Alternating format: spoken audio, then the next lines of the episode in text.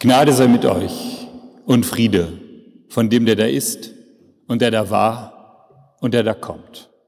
Amen. Ich lese Worte aus dem zweiten Kapitel des Propheten Jesaja vor. Dies ist das Wort, das Jesaja, der Sohn des Amos, schaute über Juda und Jerusalem. Es wird zur letzten Zeit der Berg, da des Herrn Haus ist, feststehen, höher als alle Berge und über alle Hügel erhaben. Und alle Heiden werden herzulaufen und viele Völker werden hingehen und sagen, kommt, lasst uns hinaufgehen zum Berg des Herrn, zum Hause des Gottes Jakobs, dass er uns lehre seine Wege und wir wandeln auf seinen Steigen. Denn von Zion wird Weisung ausgehen und des Herrn Wort von Jerusalem. Und er wird richten unter den Nationen und zurechtweisen viele Völker. Da werden sie ihre Schwerter zu Pflugscharen machen und ihre Spieße zu Sicheln. Denn es wird kein Volk wieder das andere das Schwert erheben. Und sie werden hinfort nicht mehr lernen, Krieg zu führen. Kommt nun, ihr vom Hause Jakob, lasst uns wandeln im Licht des Herrn.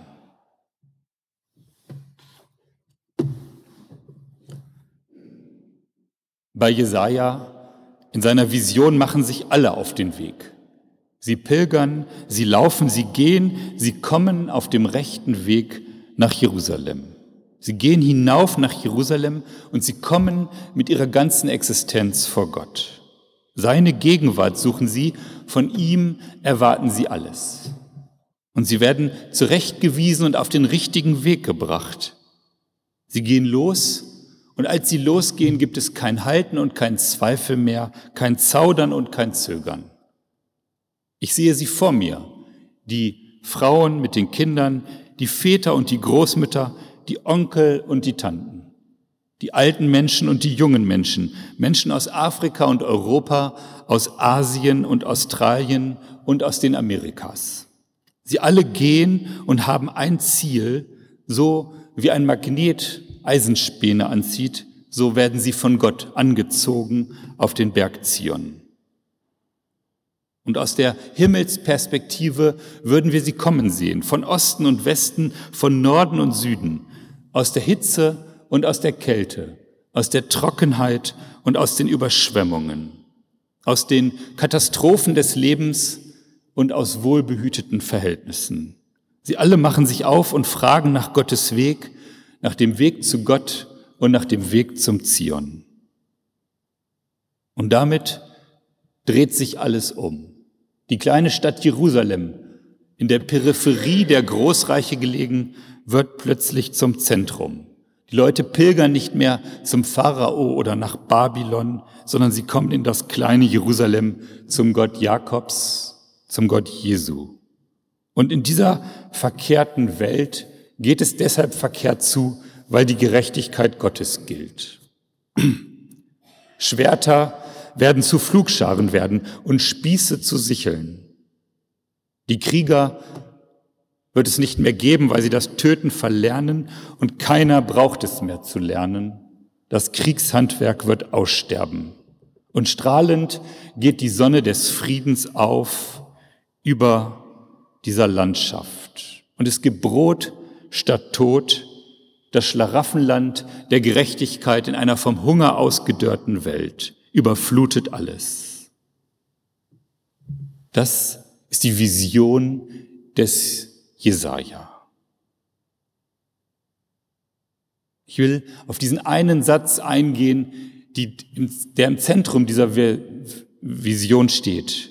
Er sagt, es werden aus Schwerter Flugscharen. Das Schwert ist die erste vom Menschen erschaffene Waffe, die ausschließlich zum Töten anderer Menschen gebaut wurde. Alle anderen Waffen, die früher verwendet wurden, konnte man auch noch für andere Dinge verwenden. Aber das Schwert ist die erste Waffe, die ausschließlich zum Töten geschaffen wurde von Menschen. Früher hat man sie aus Bronze gemacht, die Schwerter, aber die brachen dann leicht und um das Jahr 400 vor Christus konnte man dann auch Schwerter aus Eisen schmieden. Und mit diesen Schwertern, mit dieser speziell für das Töten gemachten Waffe, kam auch eine neue Kriegerkaste auf. Eine Elite von Menschen, die für das Töten ausgebildet waren. Eine Kriegerelite und Kriegerbünde. Sie trugen das Schwert und es war nicht nur ein Zeichen, dass sie damit umgehen konnten, sondern es war auch ein Zeichen ihrer Macht. Und bald haben die Mächtigen das Schwert zum Symbol ihrer Herrschaft gemacht. Wenn Sie in einem Museum gehen und Fürsten sehen, dann werden sie auch immer mit dem Schwert dargestellt. Und diese Schwerter sind auch bis in unsere heutige Zeit präsent. Aber wem sage ich das in Detmold, wo wir fast jeden Tag auf den grünen Mann gucken, der das Schwert in den Himmel streckt. Aber die Geschichte des Schwertes endet auch nicht hier. Denn stellen Sie sich eine ferne Galaxie vor, in einer fernen Zukunft, dort, wo ein Todesstern mit einem einzigen Strahl einen ganzen Planeten zerstören kann. Womit kämpft da das Gute gegen das Böse? Natürlich mit einem Schwert, nicht aus Eisen, sondern aus Licht. Das Schwert hat eine Faszination, also bis heute, bis in unsere Fantasien der Zukunft. Und aus diesem Schwert nun, aus diesem Eisen sollen Flüge werden. Wir wissen heute nicht, wie die Flüge genau aussahen, die man zur Zeit Jesu in Palästina verwendet hat. Man kann nur vermuten, dass sie aus Holz waren. Erst später hat man Flüge aus Eisen gebaut. Das war wohl schon zur Zeit des Jesaja oder auch später. Und diese Flüge waren anders als die Flüge, die wir heute kennen. Ich weiß nicht, ob Sie mal einen Trecker mit Flug gesehen haben. Heute wird ja das Land umgegraben, die Scholle wird umgeworfen. Damals hat man nur Ochsen davor gespannt und hat so eine Art Dorn aus Eisen gemacht und der hat die Erde aufgelockert. Die Erde war ja damals in der Zeit Jesajas, auch in Israel, sehr hart im Sommer, durch die Sonne trocken geworden. Und erst wenn der erste Regen kam, wurde sie so weich, dass man sie bearbeiten konnte. Und dann zog man mit einem Flug durch diesen Acker und lockerte ihn auf.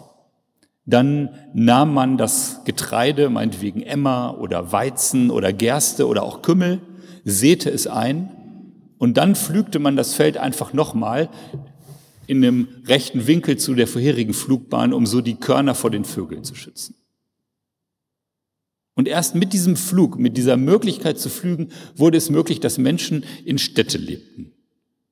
Bevor es Flüge gab, bevor man Flüge hinter ein Rind spannen konnte, da mussten noch alle, jeder, der was essen wollte, musste mit der Hacke auf den Acker und mithelfen, sein Getreide anzubauen.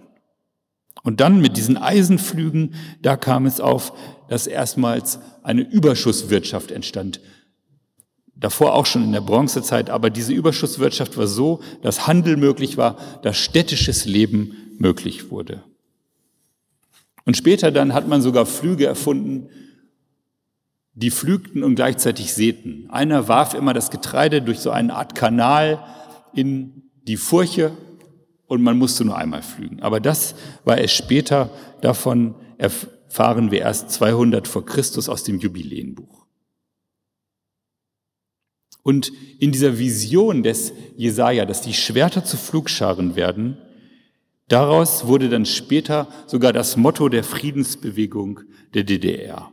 Und eigentlich möchte ich sagen, ist das Schwerter zu Brot, Krieg zu Überschuss für alle auch das heimliche Motto der Europäischen Union. Ich möchte nochmal mit Ihnen zurückgehen. Diese Vision nämlich, dass es keinen Krieg mehr gibt und dass die Menschen in Frieden leben, die hat immer wieder fasziniert. Nach dem Ende des Zweiten Weltkrieges wurde überlegt, wie es weitergehen konnte in Europa. Und man wollte ein Europa schaffen, in dem Krieg unmöglich ist. Und auch der Zweite Weltkrieg war noch ein Krieg des Eisens und des Stahls. Und man hat dann nach dem Krieg die Eisen- und Kohlewirtschaft so verschmolzen, dass man nicht mehr gegeneinander Krieg führen konnte. Die Länder, die vorher Feinde waren, wie Deutschland und Frankreich zum Beispiel, waren in ihrer Wirtschaft jetzt so verzahnt, dass keiner mehr in der Lage war, eine Hochrüstung wieder zu beginnen. Und das war der Ursprung, diese Montanunion von dem Projekt Europa, was durch Zusammenarbeit ein Reich des Friedens schaffen wollte. Und der andere Faktor ist natürlich das Brot. Es gab eine große Hungersnot. In Europa wurde nicht, wurden nicht genügend Lebensmittel produziert, um alle Menschen, die dort lebten, zu ernähren. Und vor dem Hintergrund dieser Vision des Jesaja frage ich mich, in welcher Welt wollen wir eigentlich leben? Ich habe mir das mal angeguckt. Die 15 Länder auf diesem Planeten, die ähm, Rüstungsgüter kaufen, die 15, die am meisten dafür ausgeben. Wenn man das Geld zusammenrechnet, dann sind das 1820 Milliarden Euro, die im Jahr für Rüstung ausgegeben werden. Und ich habe mir mal vorgestellt, wenn wir uns jetzt leiten lassen würden von der Vision des Jesaja und dieses Geld nicht dafür ausgeben würden, Schiffe, Panzer, Flugzeuge zu kaufen oder Leute zu bezahlen, die ausgebildet werden im Handwerk des Tötens, sondern wir würden dieses Geld nehmen, um Menschen zu anderen Dingen auszubilden, zum Friedensdienst. Wir würden es dazu einsetzen, um Krankheiten zu besiegen, die heute noch die Menschen quälen. Wir würden es dazu einsetzen, dass alle, die eine Bildung, eine gute Bildung bekommen können. Oder wir würden dieses Geld dazu einsetzen, dass wir eine, eine Wirtschaftsform entwickeln können, wo wir nicht diese Klimakatastrophe verursachen, sondern wo wir mit dem auskommen, was uns gegeben ist, was dann möglich würde. Und ich denke, diese Vision des Jesaja, dass die Menschen sich zusammentun, dass sie ihre gemeinsamen Interessen verfolgen und dass nicht mehr eine Rolle spielt, wer am stärksten ist und dass der Stärkste sich immer vom Kuchenteller das größte Stück nehmen kann, die kann auch heute noch unser Handeln leiten.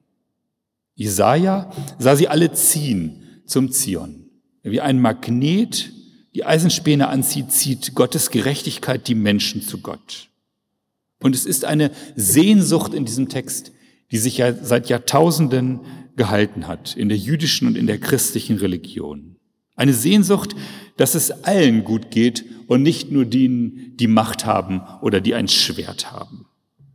Dass es nämlich eine Welt gibt, in der es gerecht zugeht.